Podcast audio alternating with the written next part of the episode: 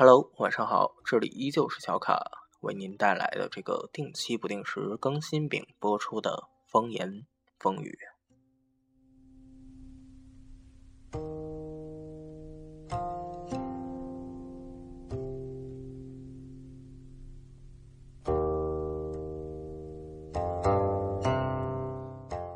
在今天的节目中呢，小卡想跟大家分享的是这样一些。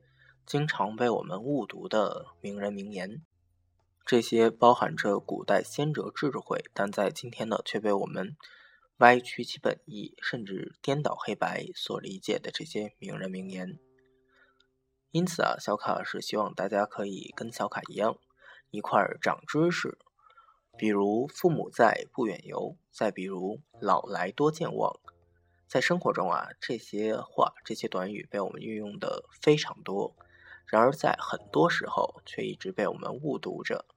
可小卡却希望，我们作为这样一个中华血脉啊，我们继承了中华文明博大精深的这样一个文化瑰宝，我们有义务也有必要将其正确的事宜传承下去，以免以后在使用的时候会贻笑大方。因此啊，在本期节目中，小卡将化身为卡老师。好了，现在我们将进入今天的小卡精神病人欢乐课堂。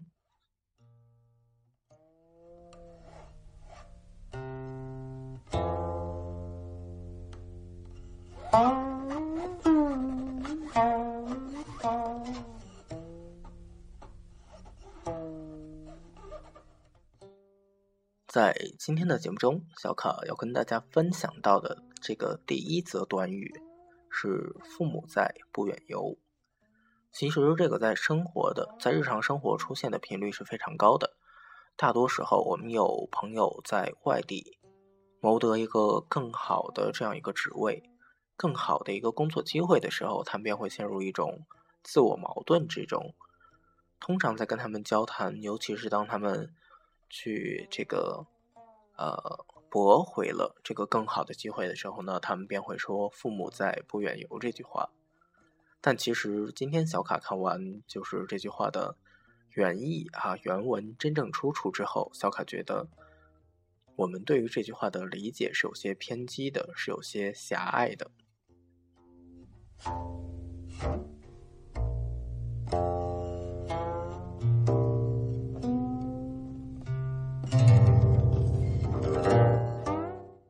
父母在，不远游。出自《论语》，原文如下：子曰：“父母在，不远游。游必有方。”正确的解读是这样的：当父母健在的时候，子女尽量不要长期生活在外地。游必有方，一是指游历一定要有方向，去处并让父母知道；二是指没办法，必须常年在外。不能常欢膝下的这些子女呢，首要的任务是安顿好父母。毫无疑问，这个正确的解读呢，它是基于两方面的。其一，它很好的阐述了父母对于子女这种无私的爱，它不是一种捆绑，不是一种绳索将你固定在某一个地方。其二，则非常明确的告知我们，必须要尊重孝道，即使。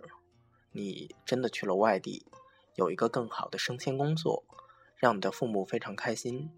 那你首要的任务也是安顿好你这个远在老家的父母，啊，安顿好他们的生活起居。其实这句话的正确含义，才让小卡觉得它是符合我国古代先哲的这样一个社会观、这样一个理念的。因为古人经常有这样一种说法，他们希望光宗耀祖。那何为光宗耀祖呢？其实就是指你在古代的科举考试中啊，金榜题名。但是，一般中了状元的话，都是要在京为官的。而大多数读书人的父母呢，则是远在千里之外。既然这么远，父母为什么会希望呢？他们当然是希望光耀门楣，其实都是其次的。他们更本质的一种希望呢，是希望子女过上一种更好的生活。这是作为这个天地之大德约生的这样一个完美阐释，而这则《论语》在另外一个方面就告知我们，作为子女，你要满足父母对你的这个非常厚重的希冀之外呢，你首要的任务便是安顿好父母。其实这个才是对于这句古话的完美理解。Thank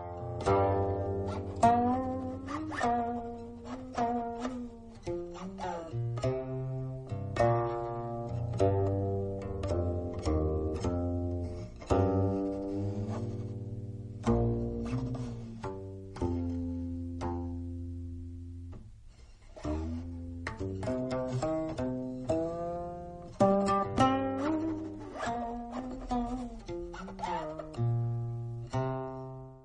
接下来我说到的这句话，是我们在高中时期，在中学吧，在这样一个课业十分繁重的时期，老师会对我们讲的一句话：“无声也有涯，而知也无涯。”大致的意思其实是等同于“人生有涯，学海无涯”这样一句话的。但这句话真正的出处呢，是庄子。可能了解庄子的朋友会对这句话产生疑问。因为庄子给我们的印象是非常看破、看透的这样一个人，对于生死他尚可一笑了之，为什么会对于学习却这样一心钻研，一定要这个将终生的、将毕生的精力都投于其中呢？这个是不符合庄子对于生命啊、对于万事万物这种感悟的。然而，今天看到原著解释的时候，小凯才明白，其实这句话是被我们歪曲了其原意。原文是“无声也有涯，而知也无涯，以有涯随无涯，殆矣。”原文是这样的。而正确的解读呢，则是指庄子是说生命有限，知识无穷，用有限的生命去追求无无限的这个知识啊，就会让自己精疲力竭。其实这样一解释，才真正符合了我们对于老庄啊这位同志的一个惯有理解。他还是我们心目中那个老庄啊，看透一切，看透红尘，看透生死。其实知识、财富，包括你的学识，都是身外物。而作为一个人，可能就是老庄所追求的这种无欲无求。在无欲无求的这样一种境界中呢，你要去，呃。独善其身，当然了，达就要兼济天下。其实我认为，这样一种洒脱的人生态度，才是老庄真正提倡的。而在这儿呢，小卡也必须声明这样一点：尽管生有涯，知无涯，但是不意味着我们可以去用有限的生命，不去理会那些无限的知识。因为在小卡的这个理解中啊，知识跟生命的关系就相当于水和舟。当我们真正的得到知识之后，我们便了解了这片水域。鉴于对水的了解，我们便可以去避过一些暗流、一些漩涡，从而可以更快的到达彼岸，使你更好的实现自己的一个人生价值、一个人生目标。而当你对于这片水域一概不知的时候呢？你便很有可能去碰到那些暗礁、暗流，甚至漩涡，他们会耽搁你很大的一部分时间，使得你在人生中遇到一些很无聊、很无奈、很无趣的事儿，却耽搁了你的大半生命。因此啊，这个知识在整个的人生中起到一个不可或缺的助推器的作用。尽管这个生有涯，知无涯。但是我们仍然要在这个有限的生命中啊，去获取一些无限的知识，从而使得我们这个有限的生命呢更加有意义。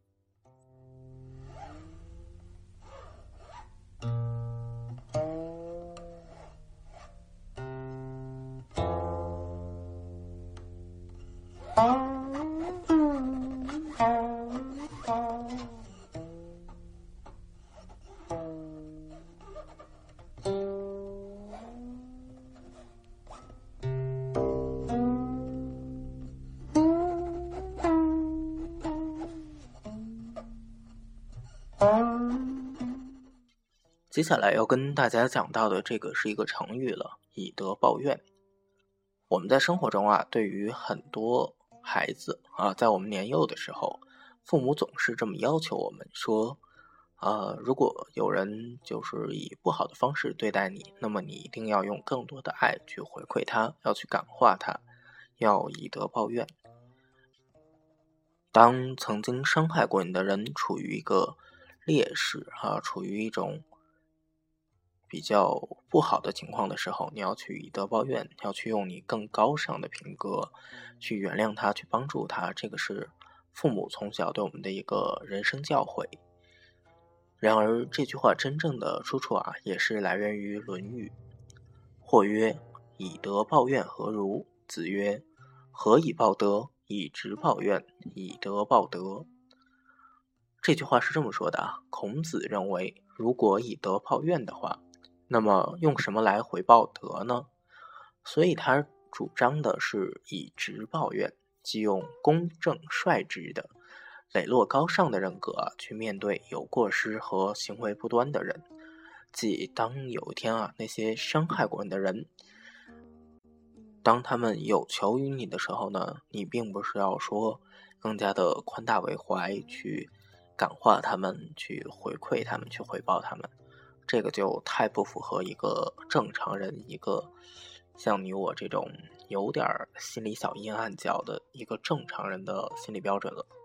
因此，当出现这种情况的时候，我们只需要用一颗平常心去对待它，并不是要去呃加倍的去报答他、去感激他，这是一种病态的心理学吧。因此，这个被我们认为古代儒家学派的代表也是这么告诉我们的：你的德是用于以德报德，而绝非以德报怨。献出恩德去面对那些有负于你的人啊，其实是一种对于人生和人格的浪费。你真正的良好、善良的这些品德是要去回馈给那些同样对你施以恩德的人。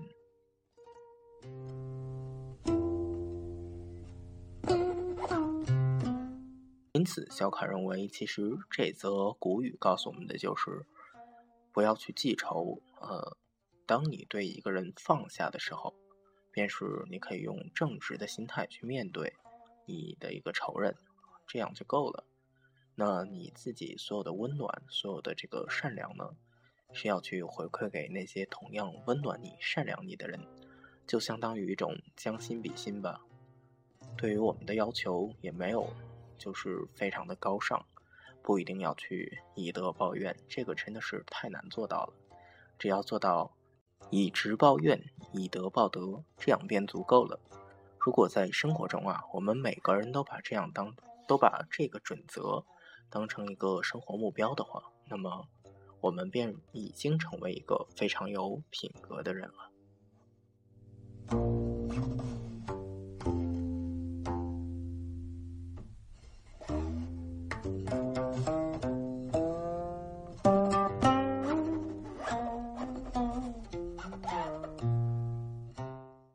接下来的这句俗语呢，将牵扯到这样一个佛家信仰、佛家故事。不知道各位朋友的朋友呢，有没有信佛的人？小卡是有这样一位朋友，他是信佛的，并且他在初一十五呢，他是一定会选择吃素的。而当我们有初一十五的聚会的时候，便会有别的朋友去劝解他说：“酒肉穿肠过，佛祖心中留。”曾经啊，小卡认为这句话是佛门对于弟子的一个宽恕啊，对于弟子的一个慈悲慈悲，表示这个佛家的大度，呃，包罗万象之情。但是今天看到原文以及注解呢，小卡才明白这句话真的是被我们误解的非常深啊，就都有点颠倒黑白了。原文如下：酒肉穿肠过，佛祖心中留。世人若学我，如同进魔道。这句话呢，是济公道济禅师曾说过的。正确的解读啊是这样的：酒肉穿肠过，佛祖心中留。这句话是有来历的。据说明末的这个破山禅师于乱战年间呢，在十三家的李立阳营中度日，因为李立阳本人嗜杀成性。而为了救度一方生灵呢，禅师则要求他戒除不必要的杀业。李立阳见禅师严持戒律，不食酒肉，就对禅师说：“你只要吃肉，我就不杀人。”禅师马上与李立阳定下契约，大开酒肉之戒，使许多人呢因为禅师的这一次破戒，是从而保住了性命，一时也就被传为了一个佳话。当然了，这个故事其实是展示佛门慈悲的这样一个故事。而与我们字面上理解的这个“酒肉穿肠过，佛祖心中留”是大相径庭的。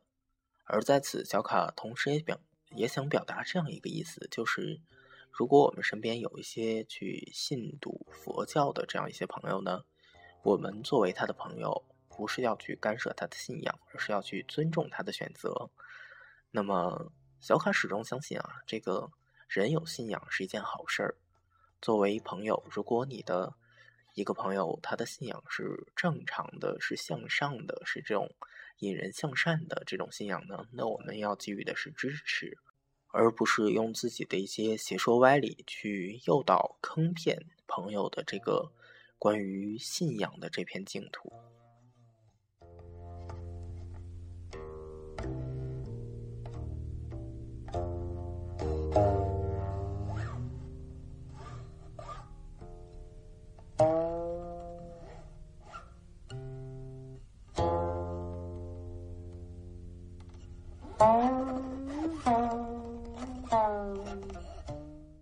接下来要跟大家介绍到的这个成语呢，就是每当我们形容这个清朝的时候，我们总会用一个闭关锁国或者闭门造车这类的成语去形容它的腐朽，去形容它不懂得与外界沟通这样一种非常闭塞的思想。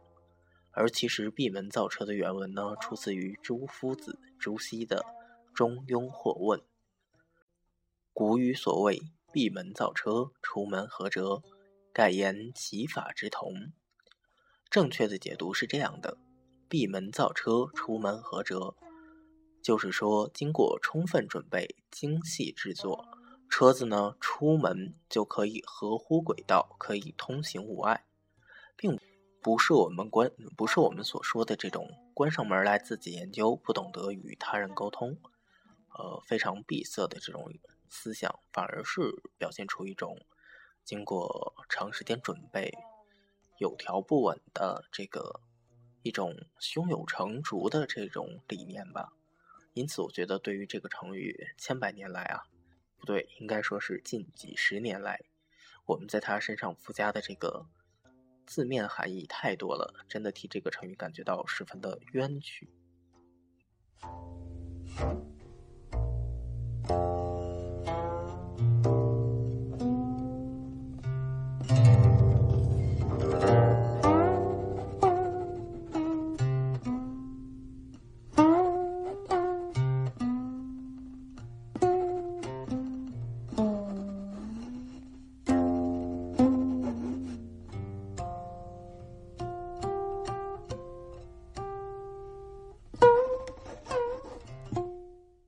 接下来要说到的这个成语，就跟我们现代生活中的一些家庭伦理剧中关于这个丈夫出轨的原因绑定在一起了，又或者说是一些现实生活中的朋友和男性出轨，都会把自己的原因推在这个用语上。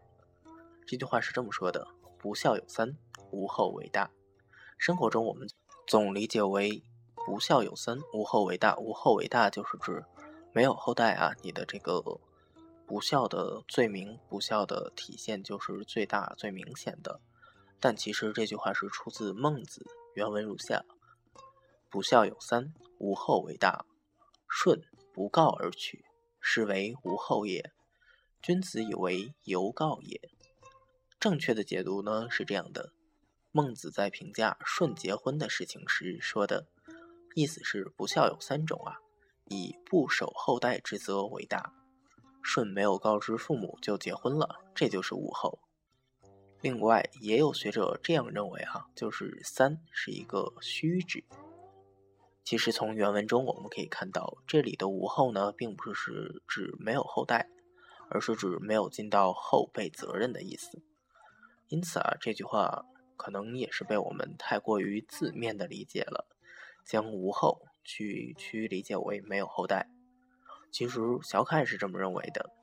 对于孝顺这件事儿啊，并不是指你能不能给父母带来后代，而是更大的一部分责任是在于你的本身，在于你在日常生活中有没有对父母尽心尽责，有没有这个经常给父母打电话，或者说是一到假期就回家陪陪父母呢？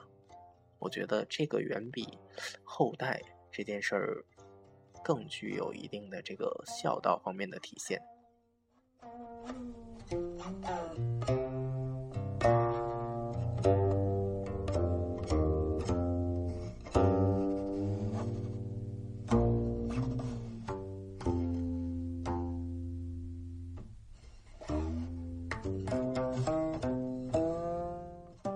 节目的最后，小卡要跟大家分享到的这个短语，就是我们在形容这个人老了、记忆衰退，经常用到的用到的这样一个短语哈。老来多健忘，我们经常是把年纪大了，或者说是一些中年人，经常把自己这句话安插在自己的身上，用来解释自己这个记忆力衰退是有来由的，是有历史典故的。但其实我们不知道这句话还有后半句是“唯不忘相思”，出自白居易的《偶作寄郎之》。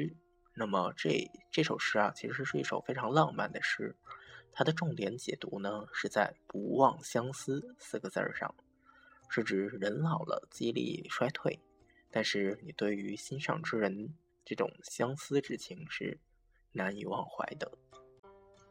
因此呢，我们也就不要再去形容自己的父母或者说是祖父祖母老来多健忘。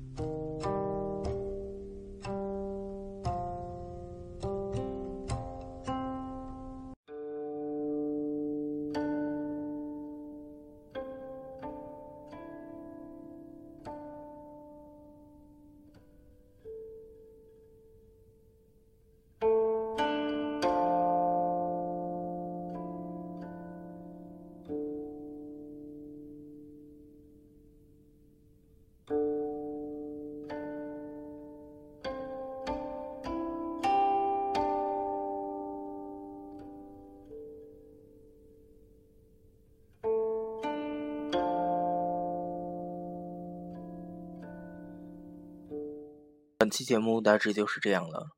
接下来我们将共同听到的这样一首歌曲，是源于《夜宴》中的插曲，同时它也是中国早期的这样一个明确描写歌颂恋情的诗歌。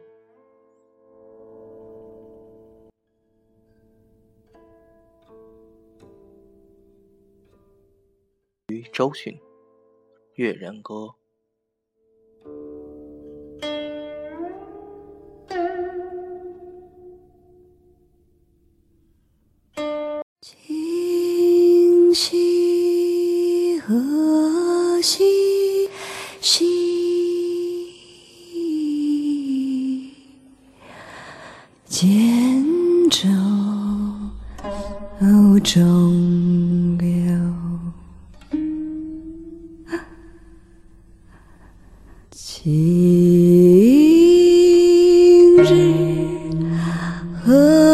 心